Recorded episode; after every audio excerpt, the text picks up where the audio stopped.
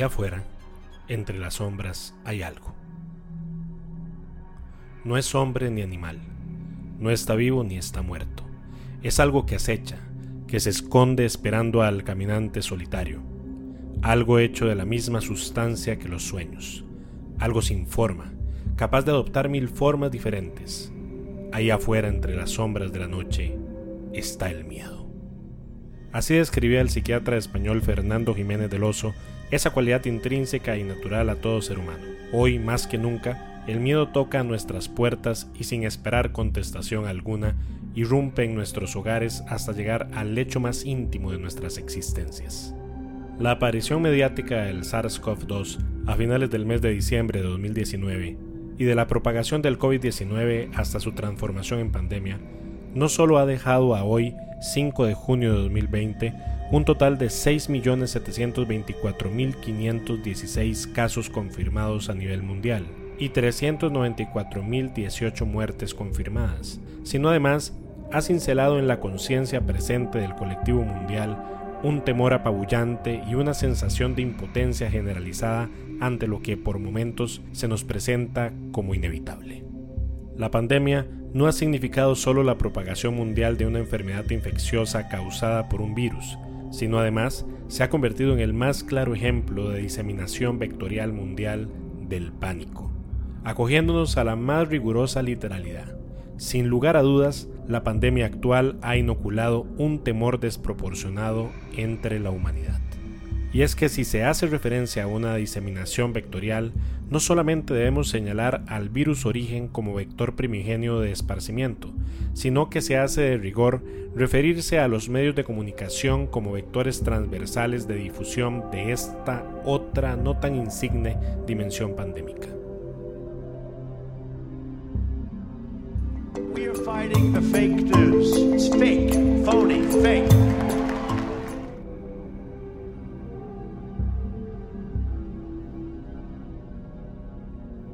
Pero a toda acción hay una reacción, y de igual forma, toda amenaza puede significar una oportunidad. En este caso concreto, el sano temor se ha transfigurado en componente catalizador esencial de una reconfiguración de nuestra normalidad. Es, al fin de cuentas, la adrenalina que hacía falta para activar explosivamente un cambio de era, o si se quiere, el coadyuvante último de un reacomodo civilizatorio. En otras palabras, el miedo nos ha puesto a todos en acción. Los engranajes de una extraña y arcana maquinaria se han puesto en marcha y nos transportan de forma vertiginosa hacia lo que se ha denominado una nueva normalidad. Normalidad poco normal, donde se requiere a todas luces del establecimiento de un nuevo contrato social, donde mediarán dos ejes dominantes y determinantes. Por un lado, el control estatal, de un nuevo Estado tecnócrata y por otro la tecnología, como herramienta de impulso de las nuevas dinámicas a establecerse en la nueva era pospandemia. Y los atisbos de esta nueva normalidad y de los elementos que se podrían incluir en dicho nuevo contrato social, ya lo hemos iniciado a experimentar en carne propia y en tiempo presente durante la pandemia.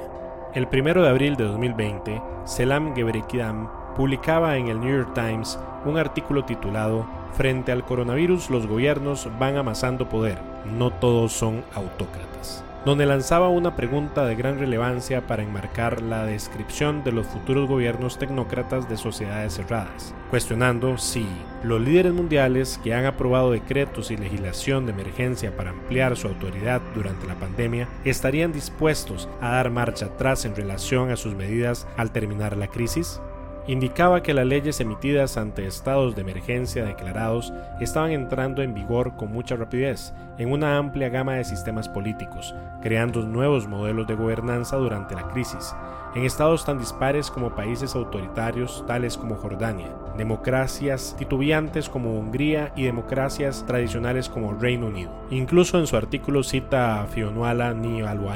relatora especial de las Naciones Unidas sobre contraterrorismo y derechos humanos, quien había pronunciado en su momento que podríamos ver una epidemia paralela de medidas autoritarias y represoras al poco tiempo, si no es que inmediatamente después de una epidemia sanitaria. Y es que, tal como lo indicó Gebrequidam en su artículo, Los sistemas de vigilancia invasiva en Corea del Sur y Singapur, que en circunstancias normales habrían sido censurados, ahora han sido elogiados por frenar las infecciones. Los gobiernos que al principio criticaron a China por confinar a millones de sus ciudadanos en un claustro de emergencia, desde entonces han seguido su ejemplo.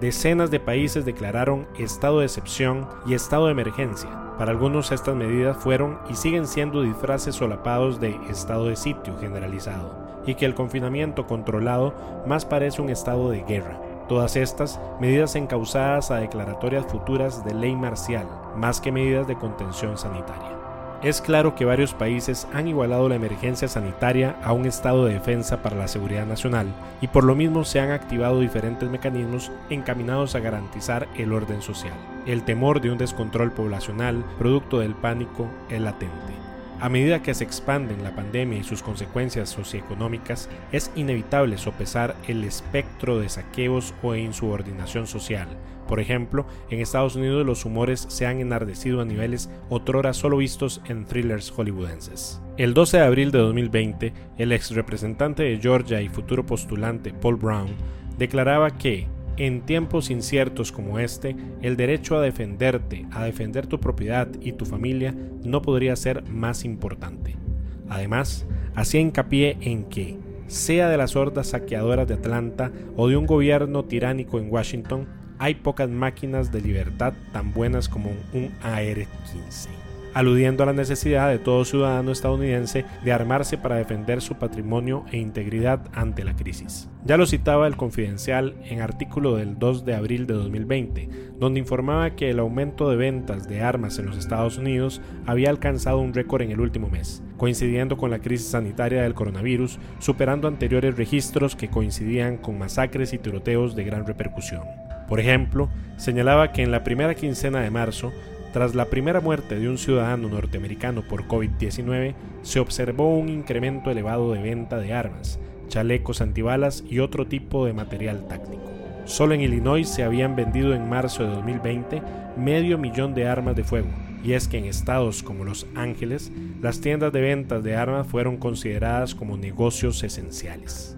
Ejemplos de disturbios mundiales producto de la presión psicológica y económica derivada del confinamiento, tales como los acaecidos en la zona sur de Italia, son muestra que, parafraseando a Andrew Bringel, agente especial retirado de la Unidad de Análisis de Comportamiento del FBI, cuando la gente pierde su confianza pública en que la policía o el ejército pueda mantener el orden social, o que el gobierno no pueda contener el avance pandémico o emitir políticas públicas sostenibles, empezará a defenderse a sí misma contra aquellos que no reconocen el imperio de la ley. La realidad es que ante la crisis, las autoridades nacionales pueden responder de diversas maneras. La más draconiana es en definitiva la activación y aplicación de la ley marcial.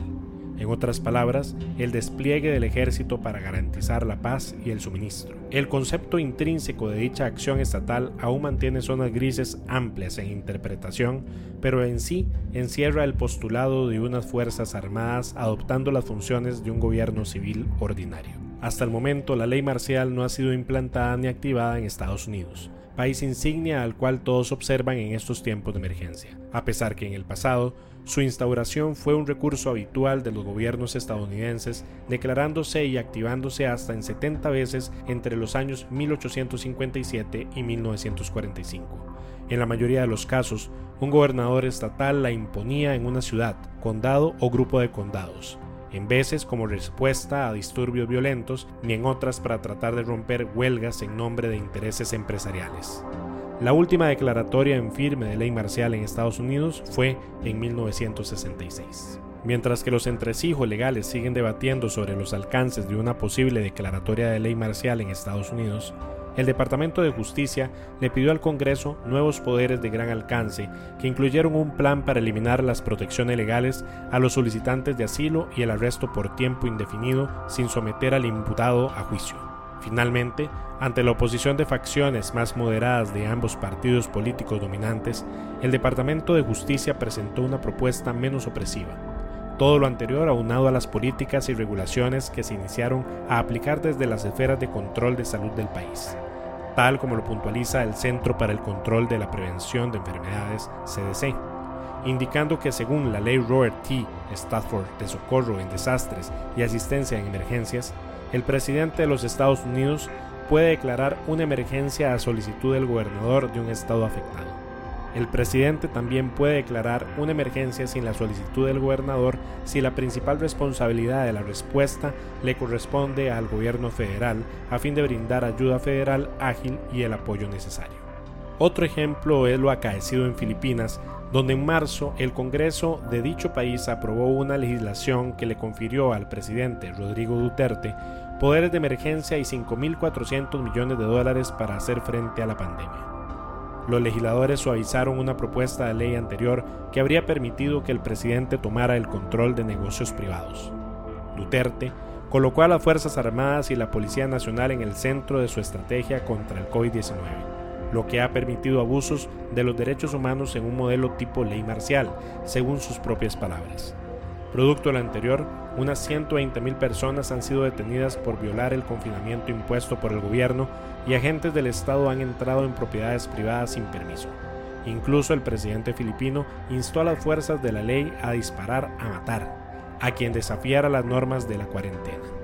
Otros estados como Jordania han usado la pandemia para reprimir a la disidencia. En dicho país, Luego de que una ley de defensa de emergencia se incrementó en un amplio margen de acción el poder de mando del primer ministro Omar Razaz, quien dijo que su gobierno se encargaría con firmeza de cualquiera que esparciera rumores, invenciones y noticias falsas que sembraran el pánico. Por su parte, el primer ministro de Tailandia, Prayut Chan-Okcha, asumió la autoridad de imponer toques de queda y censurar a los medios informativos locales, generando que periodistas tailandeses hayan sido demandados e intimidados por criticar la respuesta del gobierno al brote. En Hungría, la ley de emergencia le otorgó al primer ministro Víctor Orbán el poder de eludir al Parlamento y suspender las leyes existentes. En Latinoamérica, Chile decretó estado de catástrofe, que movilizó la presencia del ejército en las calles acallando a la disidencia furiosa que sacudió a la nación durante meses y menguando los movimientos insurgentes que colapsaron las plazas públicas en el centro del país. Por su parte, en Bolivia, se suspendió la elección presidencial que se realizaría a principios de mayo aplazando el gobierno interino de la actual presidenta, consolidándose así en el poder y aprovechando el evento pandémico para anunciar sus deseos formales de postulación a la presidencia en los próximos comicios. En otras latitudes, El Salvador fue uno de los primeros países en declarar estado de excepción, donde su presidente Nayib Bukele solicitó al órgano legislativo la aprobación de una emergencia nacional y un estado de excepción para suspender la libertad de tránsito, de reunión pacífica y el derecho de no ser obligado a cambiar de lugar de residencia. Así las cosas, se puede mapear diáfanamente cómo algunos proyectos de ley de emergencia a lo largo y ancho del globo se han presentado con tanta celeridad que los legisladores y los grupos defensores de derechos humanos no han tenido tiempo de leerlos y mucho menos de debatir su relevancia. Lo que sí es claro es la ausencia de claridad en el futuro próximo de dichas leyes de emergencia recién promulgadas. ¿Qué será de ellas una vez pase o decrezca la crisis? Ya existen antecedentes históricos de lo que posiblemente ocurra. Por ejemplo, la ley patriótica de Estados Unidos después de los atentados del 11 de septiembre de 2001. A hoy siguen en vigor después de la crisis y no se estima un desmantelamiento de sus implicancias y directrices. Ellas ya forman parte de la nueva normalidad post-11S. La realidad es que con el paso del tiempo los decretos de emergencia permean las estructuras legales y se normalizan, y en definitiva es más fácil establecerlas que desmantelarlas. Todo lo anterior nos aproxima a las características base de la nueva normalidad, donde los países comenzarán a comportarse como sociedades y mercados cerrados. A lo interno de dichos países se crearán zonas seguras o burbujas geográficas de seguridad, que se comenzarán a comportar como verdaderas ciudades-estado, al mejor estilo helénico de la antigüedad, y este mismo modelo se proyectará a nivel regional, promoviendo el establecimiento de regionalismos cerrados y la creación de zonas regionales seguras. Estas nuevas definiciones políticas y geopolíticas a la larga reconfigurarán el planiferio mundial, creando nuevos estados, propulsando una balcanización de los actuales megapaíses y erigiendo nuevos enclaves de relocalización segura. Las nuevas estructuras políticas basarán su funcionar y propia existencia en la seguridad tanto nacional como colectiva e individual, y para ello será imprescindible el control, y como medio eficiente para lograrlo se recurrirá a la tecnología. Y es la tecnología precisamente la que ha cobrado relevancia desde inicios del brote y la posterior expansión del COVID-19, asegurándose un protagonismo absoluto en las medidas de avanzada de los países más exitosos en la contención pandémica. Robots, desinfectantes, geolocalización, drones, apps, inteligencia artificial, la pandemia del coronavirus ha permitido hacer gala de toda la tecnología disponible que existe en el mundo, avances tecnológicos puestos a la disposición de su combate. China ha estado a la vanguardia en esta temática, exponiendo todo su arsenal de recursos tecnológicos para la prevención, contención y mitigación de riesgos de salud. A su vez, el modelo chino ha servido de ejemplo para otros países, no solo en el qué hacer, sino también en el qué no hacer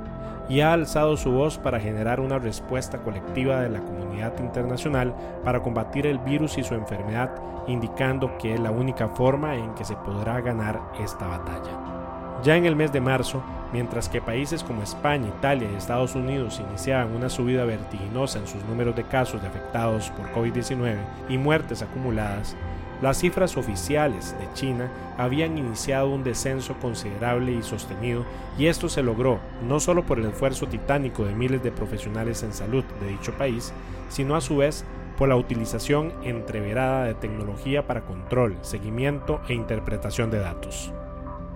El primer paso fue la utilización de los smartphones al evaluar sus posibilidades e identificando el fácil acceso de dichos dispositivos entre la población china.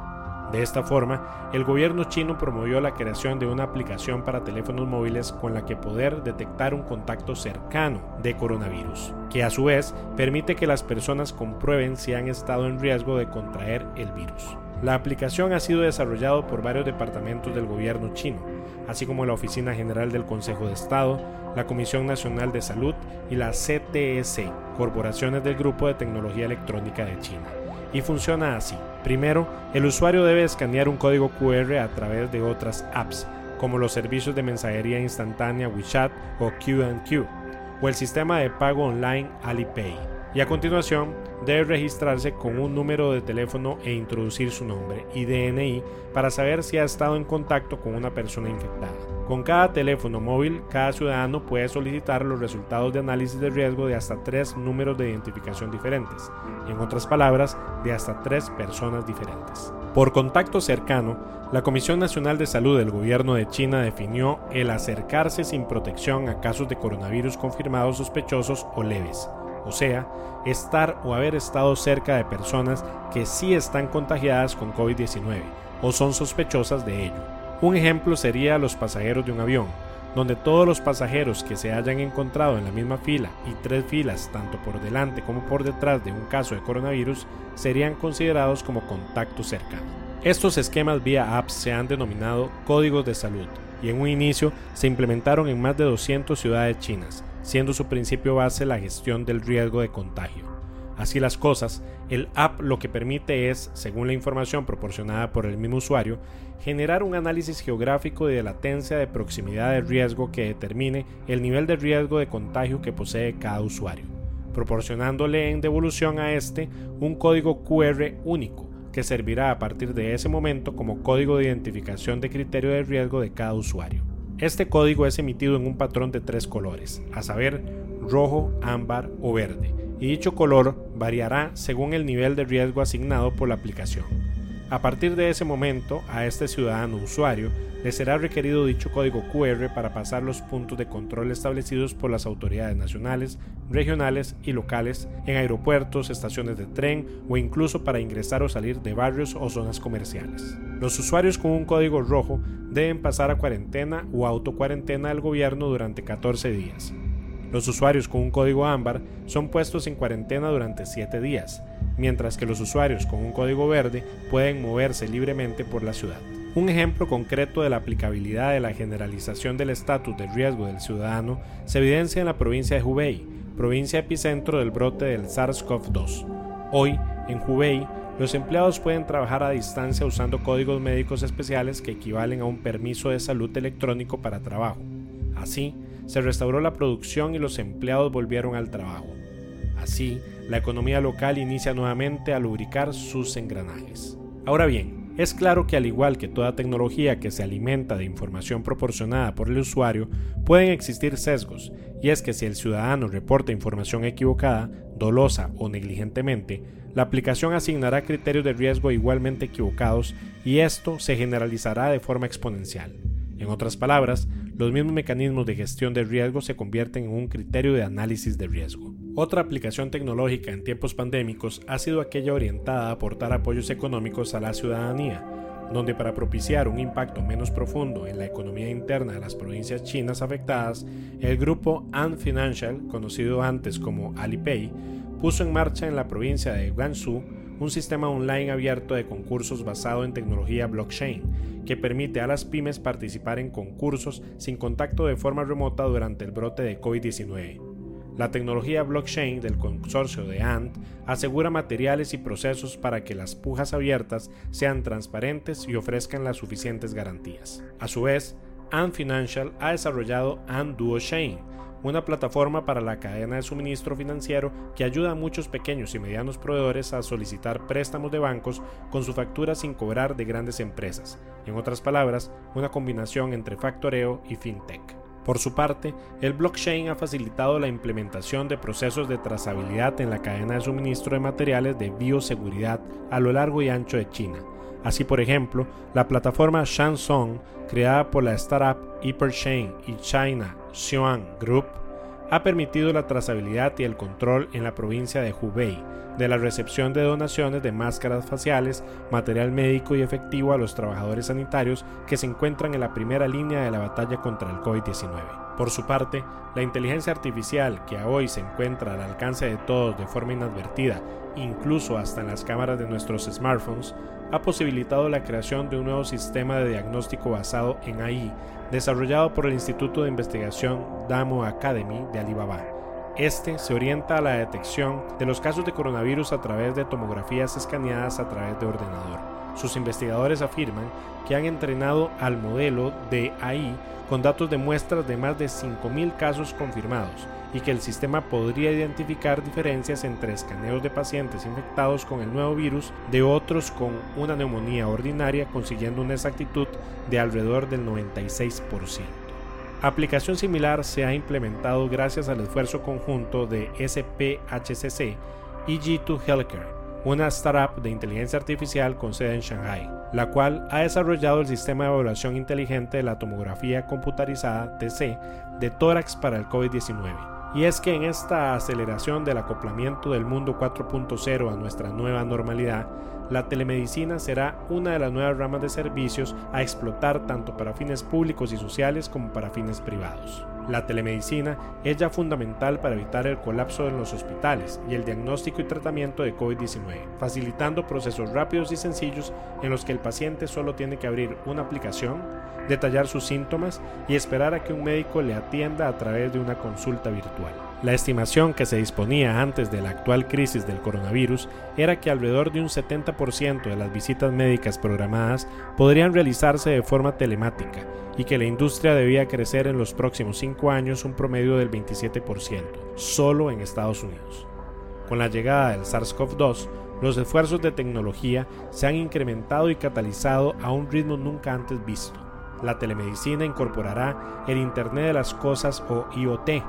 o Internet of Things, y la utilización generalizada de aplicaciones móviles, gadgets y chats inteligentes para optimizar funciones de prediagnóstico, descongestionando las vías telefónicas habilitadas para personas posiblemente contagiadas y medición de resultados. La robótica es otra muestra de aplicación tecnológica en tiempos de crisis. Así, por ejemplo, Kino Robotics Co empresa con sede en Shanghai que se especializa en la innovación robótica, ha visto cómo sus productos robóticos de servicio comercial se utilizan en varios hospitales chinos que se ocupan de los casos confirmados y sospechosos de COVID-19. Estos robots de servicio pueden entregar alimentos, medicinas y otros productos a los pabellones de aislamiento después de recibir instrucciones de operadores situados a distancia, así como contar con una gama específica de robots para desinfección desempeñan así un papel importante en la prevención de epidemias al reducir la infección por contacto y las necesidades de mano de obra.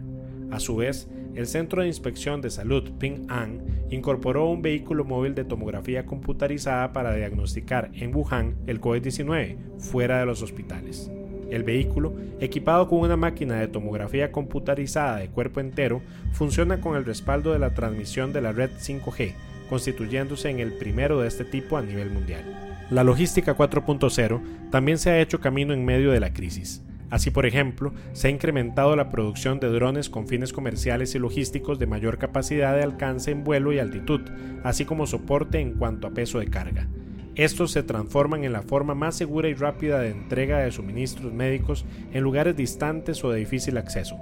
TerraDrone, por ejemplo, está utilizando sus vehículos aéreos no tripulados para transportar muestras médicas y material de cuarentena con un riesgo mínimo entre el Centro de Control de Enfermedades de Shanshan y el Hospital Popular en China. Por su parte, DJI, fabricante chino de drones, utiliza sus dispositivos para fines agrícolas con el fin de pulverizar desinfectantes en zonas potencialmente afectadas. A estos drones se les instalaron además altavoces y carteles para ayudar a dispersar las reuniones públicas en lugares concurridos. Asimismo, se emplearon cámaras térmicas para controlar la temperatura corporal. También se han usado drones para reforzar la vigilancia sin contacto del brote por parte de empresas chinas como Pudu Technology de Shenzhen o Micro Multicopter, también con sede en Shenzhen, que está desplegando drones para transportar muestras médicas y realizar imágenes térmicas. Y es que la automatización de los medios de transporte se enfila a ser parte de las soluciones a mediano plazo más claras en cuanto a medidas de contención sanitaria, distanciamiento social y coexistencia de la actividad económica recurrente. Ejemplo de lo anterior es representado por Neolix, empresa de vehículos de entrega sin conductor con sede en Beijing, la cual ha atraído a clientes corporativos como Alibaba Group, Meituan Dianping y JDay.com Inc catapultando las acciones de la compañía y afianzando su sistema de servicio. Las pequeñas furgonetas de Neolix ayudan a los clientes a reducir el contacto físico y a abordar la escasez de mano de obra causada por las prolongadas cuarentenas y restricciones de viaje. Robots detectores de fiebre como los de Robot Technology de Hong Kong, detectando la temperatura de los cuerpos humanos a 5 metros de distancia, o mecanismos como el interruptor Sésamo de Sugar Technology, utilizado como interruptor eléctrico sin contacto, controlado por voz, para reducir la transmisión del virus por contacto directo en lugares públicos de gran afluencia, como edificios, hospitales y estaciones de ferrocarril. Son ejemplos de la diversidad de instrumentalizaciones, aplicaciones y accionares derivados del repunte tecnológico en pandemia.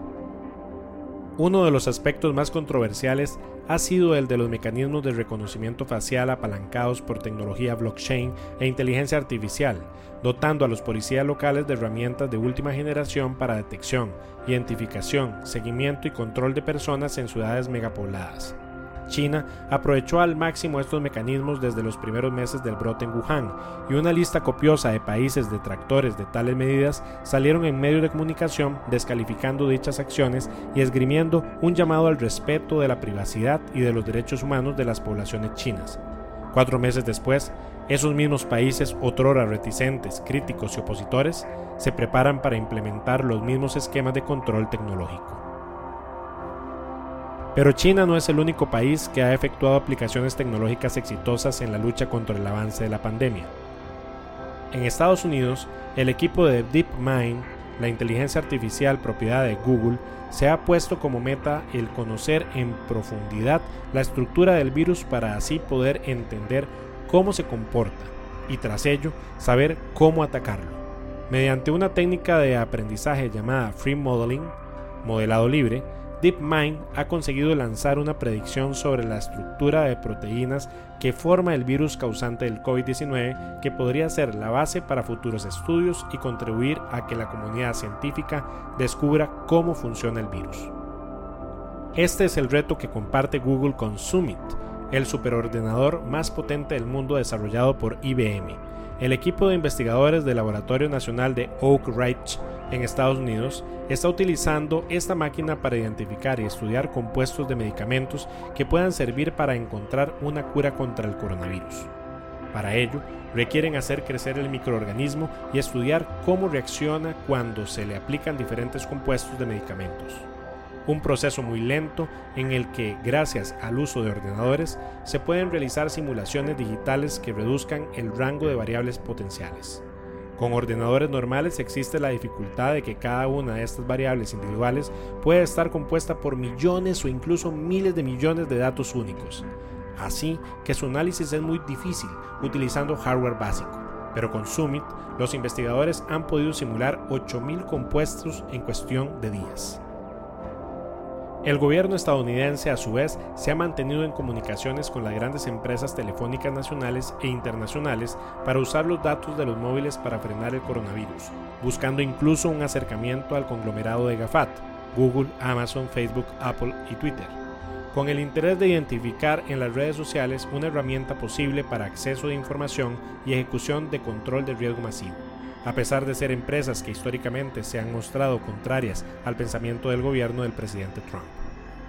La robótica también ha estado del lado del avance pandémico en territorio estadounidense. Desde que el primer caso detectado fue trasladado e ingresado al Centro Médico Regional de Everett en Washington, los médicos se han comunicado con el paciente a través de un robot llamado Vichy, que cuenta con una pantalla, altavoces y un micrófono. El dispositivo, que parece una tableta con ruedas y ha sido desarrollado por la empresa InTouch Health, tiene también un fonendoscopio y permite realizar pruebas básicas como la medición de temperatura o en el caso de Texas, donde la empresa Cenex ha puesto a disposición la tecnología de desinfección Light Strike, cuyos robots sirven para desinfectar de forma rápida cualquier sala en solo 5 minutos.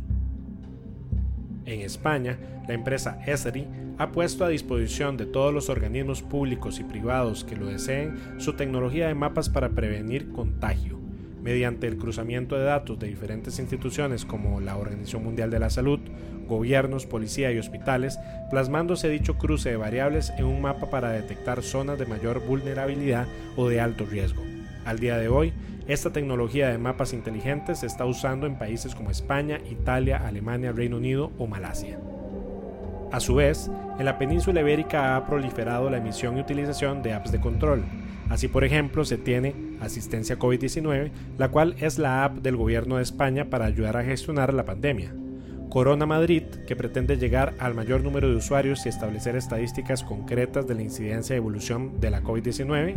A estas dos aplicaciones se le suman Stop COVID-19 de la Comunidad Autónoma de Cataluña y COVID-19.eus desarrollado en el País Vasco, con un triple objetivo, prevenir el contagio actuando como una red social, establecer un control y seguimiento de los contagiados y ser utilizado como una herramienta epidemiológica detectando las áreas con más casos y aquellas con más curaciones. Otros países como Japón, exitoso en el control del COVID-19, ya han emitido lineamientos y buenas prácticas para aplicar tecnología en la preparación de los centros educativos de todo el país y de todo nivel, para así reducir al mínimo el riesgo de contagio y propagación en tales recintos. En Singapur han proliferado los llamados detectives de enfermedades, los cuales son rastreadores de contacto al servicio del Ejército Nacional, la Policía Nacional y los centros de salud, quienes, con ayuda de las más diversas aplicaciones tecnológicas, logran recrear en una rastreabilidad inversa el camino de contactos y dispersión de un contagiado de COVID-19 este equipo es el primero en hablar con los pacientes cuando llegan al hospital para saber con quiénes han entrado en contacto y dónde han estado. El trabajo de los detectives de enfermedades es cuasi de índole criminológico y de análisis forense y ha sido vital para la contención del virus en Singapur. Todo esto es un pequeño muestrario de la puesta en marcha de una compleja obra teatral mecanizada, de un videojuego de realidad virtual, el cual experimentamos en carne propia y en primera fila. Europa más tarde que temprano se enfila hacia la utilización de macrodatos para la inmediata implementación de esquemas de gestión de riesgo y control, pero dicho control es en sí un arma de doble filo.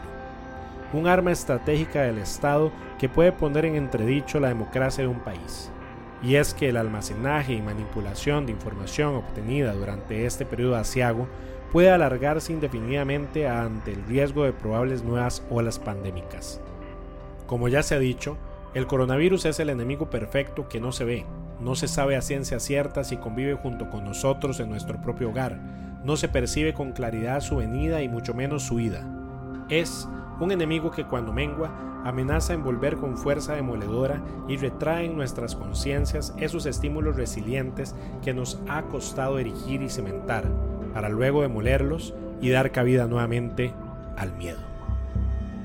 Según investigadores de la Universidad de Oxford, para que el control sobre los datos ciudadanos obtenidos por la explosión tecnológica en el mundo 4.0 que nos ha embestido intempestivamente sea ejercido de forma ética, sería necesario que fuera supervisado por un consejo asesor transparente e inclusivo,